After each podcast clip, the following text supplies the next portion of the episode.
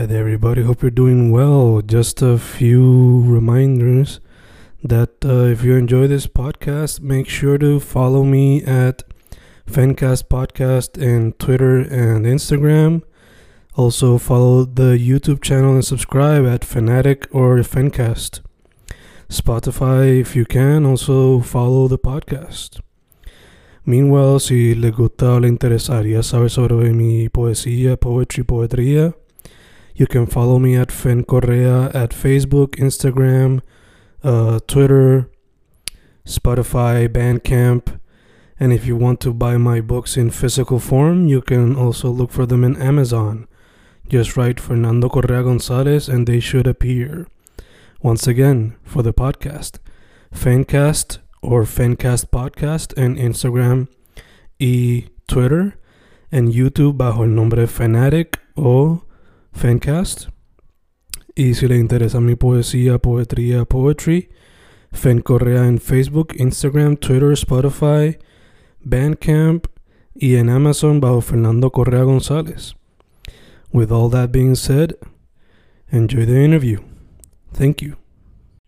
Y grabando, grabando, Fencast grabando, otro episodio en tiempos de cuarentena, otro episodio dedicado a lo que sería Inktober, Drawtober, Painttober, Creatober y todos esos tipos de retos.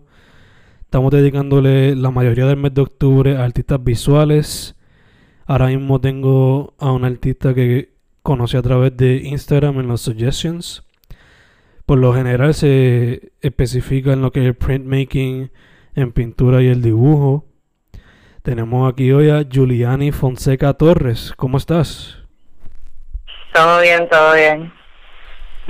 Julie, primero que todo, ¿cómo te consiguen en las redes? Eh, me pueden conseguir por Instagram como Giuliani underscore Fonseca. En Facebook estoy como Julia Soar y tengo mi página web que es julianifonseca.com. Perfecto, perfecto. Te pregunto, ¿es Giuliani o Juliani? Es Giuliani, Perfecto, perfecto. como ye. Ok, ok. Pues primero que todo, eh, para la gente que no sepa quién tú eres y cómo fue que llegaste al mundo de las artes visuales. Pues mira, yo desde pequeña, ¿verdad? Siempre me, mi madre me veía que estaba dibujando. Eh, como siempre, ¿verdad? Uno empieza stick figures, este, a veces dibujaba cosas que veía. Y pues mi madre le vio ese interés y pues me anotó en unas clases de pintura. Eran clases bastante básicas, eran más de imitar eh, otras obras de artistas, ¿verdad? Y eso fue cuando yo tenía alrededor de 11 años, este, en la Galería Falcón aquí en Bayamón. Y de ahí en adelante pues he seguido creciendo. Ya para la high school pues ya tenía un interés más fuerte y me, mi madre y mi padre ¿verdad? me inscribieron en la escuela especializada en Bellas Artes eh, aquí en Bayamón, Pablo Casals. Y ahí seguí, ¿verdad?, fomentando mi crecimiento artístico y ya una vez estaba en cuarto año, pues decidí eh, tomarlo como mi carrera universitaria y comencé en la UPR Río Piedra, cogí allí clases de, de grabado, de pintura, y una vez cogí clases con Martín García, que es un, uno de los de nuestros mejores grabadores ahora mismo en Puerto Rico, pues me, me interesó mucho más lo que era el grabado. Y ya para mi segundo año eh, decidí pues transferirme a la Escuela de Artes Plásticas, que ahora mismo estoy allí y estoy haciendo mi concentración en eh, el grabado con un menor en pintura. Y de ahí en adelante he seguido, ¿verdad? Este, haciendo mis creaciones, pintura, grabado y espero seguir en eso. Ok, ok, nice, nice. Eh, fuera de esos tres medios principales, ¿hay alguno otro que practicas o que te gustaría practicar? Pues me gustaría meterle más a lo que es eh, lo digital, eh, ¿verdad? Bregar con Photoshop, Illustrator, Eh, pienso que no le he metido mucho a eso y pues estamos en, en el camino de aprender, ¿verdad? Empezando haciendo loguitos, tratando de convertir mis trabajos digitales y pues en un pro, ¿verdad? Poder trabajar más en eso y de una manera poder implementarlo en mi obra tradicional, ya sea en el grabado o en la pintura. Ok, ok, nice, nice. Sí, hacer algo más mixed media. Ya. Nice. Sería Eh, interesante. Ya, ya. Eh, entonces te pregunto, chica, em, yo sé que pues la inspiración viene de, de todo, de todo, pero ¿qué persona, qué artista te han inspirado, influenciado, qué movimientos? Eh, también te pregunto, ¿la crianza acá en el área metro te ha, te ha influenciado de alguna manera? Pues así de artistas que me hayan influenciado, pues está Goya, en específico su serie, una serie de grabados que él hizo que refleja brujas, tiene brujas, monstruos, eh, cosas así bien místicas y oscuras, que me acuerdo haberla visto cuando yo estaba en la high todavía. Y de ahí en adelante he cogido a Goya como una de mis principales influencias. Después de ahí, ¿verdad? Tengo a Francis Bacon. Él es un pintor irlandés, si no me equivoco, que trabaja con eh, la transmutación de, del cuerpo humano. Eh, hace el cuerpo humano como si fuese un monstruo, como si fuesen entidades bien extrañas en, en espacios que uno verdaderamente no sabe dónde están, es como si estuviesen flotando en un espacio bien extraño. Este, ya con la crianza, aquí en el área metro, como te podría decir, puede ser que pues, me haya influenciado un poquito, este, ¿verdad? Siendo de Bayamón, eh, no sé si viendo cuando desde pequeña, ¿verdad? Eh, la violencia y, como es el estilo de vida aquí, pues puede ser que me haya influenciado en crear estas obras así oscuras, ¿verdad? También no eh, lo que es eh, mi quería como tal un poco religiosa, eh, ha influenciado también en algunas de, mis de mis obras, ¿verdad? Yo tratando de, de cierto modo transgredir, ¿verdad? Mi, mi upbringing cristiano, perdona el spanglish. No te. Este, pero sí, eh, lo que es Goya, en verdad Goya me ha fascinado siempre. Es uno de mis artistas favoritos y de ahí yo saco mucha de mi inspiración. Nice, nice. Entonces, te pregunto, o sea, yo sé que para cada pieza es diferente el proceso creativo, pero ¿tienes ya como que un patrón que tú notas cuando va- vas a hacer una nueva pieza? Y también te pregunto, eh, ¿la cuarentena te ha afectado ese proceso creativo? Pues mira, normalmente para como tal como para empezar con un trabajo, eh, me gusta centrarme mucho aquí en la cultura puertorriqueña y pues siempre conllevo un tipo de investigación, ya sea con mitos, leyendas, eh, cultura, eh, perdón, este, figuras eh, que son bien eh, prominentes aquí en Puerto Rico, lo que es el gigante, el jíbaro. Eh, primero empiezo con una pequeña investigación, ¿verdad?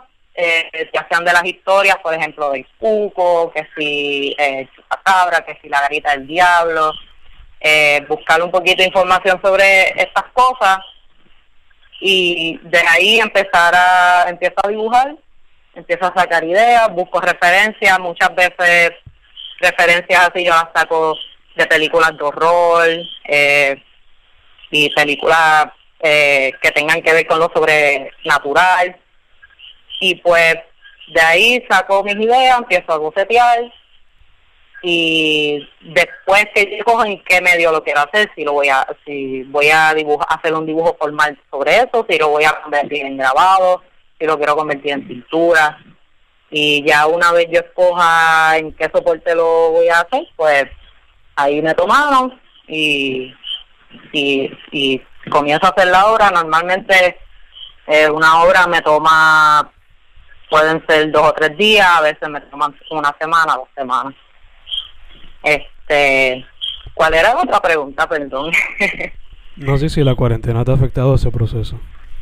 Ah, no, sí, definitivamente. Este, yo por lo menos en la universidad eh, tenemos una biblioteca, la, la Escuela de Arte Plástica tiene una biblioteca bien extensa, ¿verdad? Del arte, ya sea de Europa, de Estados Unidos, de Puerto Rico, Latinoamérica, y tiene un montón de libros, ¿verdad?, que me ayudaban a mí en mi proceso artístico, pero ahora mismo, ¿verdad?, pues cuestión de la cuarentena, eh, no, no me ha surgido, ¿verdad?, el poder ir, no se puede entrar, este pero sí he estado buscando online, eh, es lo único que he podido utilizar para poder seguir con mi proceso artístico.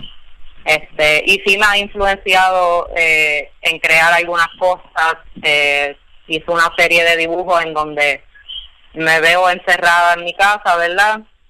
No se puede salir, eh, son más dibujos introspectivos, yo mirándome a mí misma, eh, a estas, estos seres que son yo, pero son como fantasma, fantasmagóricos, ¿verdad? Y pues de ahí en adelante he seguido creando eh, otros tipos de dibujos que tienen que ver con la cuarentena, que son más introspectivos que cualquier cosa. Ok, ok, gacho, gacho. Eh, me gusta que mencionaste películas de The con, eh, conectamos en ese tipo de interés. Eso te pregunto. Para octubre, ¿te vas a tirar un maratón de películas de terror? Para octubre, ya. Lo hace un día. Hello. Hello, hello, hello, hello, hello. Hello, ¿me escucha? Sí. Ahora. Para octubre, ¿qué va a haber? Sorry. Este, pues sí, lo más seguro haga como una lista o busque online estas listas que preparan a veces de películas para ver diariamente. Y pues diariamente, ¿verdad? Ver una o dos películas de terror, ya sean algunas que haya visto desde pequeña, de Solcista, Hellraiser, este, hasta películas más recientes, Midsommar, Hereditary, este, y basically binge watch them mientras sea octubre. Octubre para mí es, uno de los meses que más me fascinan y es por eso Halloween y todo eso. Nice. Yo me compré un paquete que trae las 30 películas de las clásicas de Universal con Drácula, Frankenstein y todo eso. Uh. Porque nunca la. Yo cuando chiquito veía escenas, pero no las veía completas. So, esa va a ser la. Ajá. Esa va a ser la misión. Y son 30, o tengo una para cada día, básicamente. Si acaso. Eso, yo quiero comprarlo también. Está en Amazon, so. Se nice, Se puede conseguir. Si acaso la última que veo sea algo que ya he visto antes, que sé yo, como que Evil Dead o Halloween, no sé. Ya, pues son películas así emblemáticas de que uno ve cuando es chiquito. Yo la más que me acuerdo es El Racer. El Racer es otra película que a mí ha hecho. Yo me acuerdo, yo la vi, yo tenía como, maybe, seven, yo tenía siete años, ocho años. Wow. Ya, like, mi padre, ¿verdad? Los ponía y yo, pues, como cualquier niño curioso, me quedaba viéndolas y, pues, de ahí sí que esas influencias hasta ahora en mi arte se nota. Sí, sí, obligado, obligado. Ya los Hellraiser a los siete años. Ya. wow. Y ahora mismo no me acuerdo, pero cuando yo teenager, las dos que me juquearon fueron Halloween y Nightmare on Elm Street. Ya, esas son otras, esas son bien buenas. las veía en HBO cada vez que volvía de la escuela. sí. Este, entonces, ya que estamos hablando de octubre, eh, como tú sabes, en octubre se tiran el reto este de Inktober, que aunque ha tenido su controversia, todavía hay gente que o le cambia el nombre y hace otro tipo de reto. El punto sí, que han salido estas controversias sobre el creador y todo eso ya. Sí. Pero el punto es que se tiran objetos de un dibujo o una pieza por día. So, te pregunto, ¿te has tirado objetos? ¿Lo considerarías? ¿Qué piensas de ese tipo de reto? Yo he intentado hacer el reto en años pasados, pero es sumamente difícil, ¿verdad? Hay que tener una disciplina eh, bien fuerte para cada día hacer un, un dibujo, pero sí tengo planeado, eh, aunque sea hacer dibujos, ya sea en grafito, si no es, si no es como Inktober, ¿verdad? Pues dibujo en grafito, pintura, se pueden hacer muchas cosas. Este, y probablemente me vaya por eh, el tema de leyendas y mitos típicos de Puerto Rico eh, que tengan que ver con el horror y entre ellas, ¿verdad? meter así temas también de cultura taína, cosas así que tengan que ver con Puerto Rico, pero que se vayan más con el tema del horror. So, sí, esperamos, vamos a hacer Super nice, super nice. Ya. Obligado a la gente rápido cuando escuchen esto van a pensar, ah, pues va a ser el chupacabra. Pero hay más cosas. Hay más cosas. Sí, hay un montón de cosas. Yeah. Eh, Julie, eh, como mencionaste ahorita, empezaste, o sea, cuando estudiaste en Bayamón en high school, pues estuviste cogiendo clases ahí en una escuela especializada. Empezaste en la UP con arte, pero transferiste a, artes plásticas. O sea, que has tenido como que la experiencia de ver a tu a tus peers y sabes que hay una escena moviéndose. So, es correcto, ya. Te pregunto, ¿cómo tú ves la escena por lo que tú has visto en la universidad, pero también a través de lo digital y quizás en festivales independientes como El Tintero, etcétera? Este, pues mira, eh, para mí es una escena bien bonita. Este, siempre que voy a Tintero veo como todo ¿verdad? Hay como un tipo de hermandad, todo el mundo eh, tiene una conexión, ¿verdad? Que entiendo que es algo bien típico de nosotros los artistas, ¿verdad? Y otras personas que van a este tipo de eventos pueden ver eh, la creatividad y la cantidad de personas creativas que hay en esta isla, tú sabes, este y la cantidad de apoyo que, que se les presentan. Eh, yo quisiera, ¿verdad?, que que hubiese más apoyos aún hacia estos artistas independientes, ¿verdad? Incluyéndome. Eh, y es una escena que, que me ha gustado muchísimo participar en ella y ser parte de ella. Eh, aquí en Artes Plásticas, ¿verdad? Este, eh, tenemos, por lo menos en mi departamento en Artes Gráficas, tenemos un tipo de, eh, ¿cómo se dice? Eh, no es una hermandad, un colectivo, perdón, es un colectivo, ¿verdad? Todos nos ayudamos entre todos, tratamos de montar exposiciones, eh, ya sea dentro de la universidad o afuera, hacer actividades que tengan que ver con el grabado, que la gente pueda participar eh, y tengan un feel de lo que es el grabado y, y que lo vean como un medio eh, bastante abarcador, que se puedan hacer muchas cosas con él.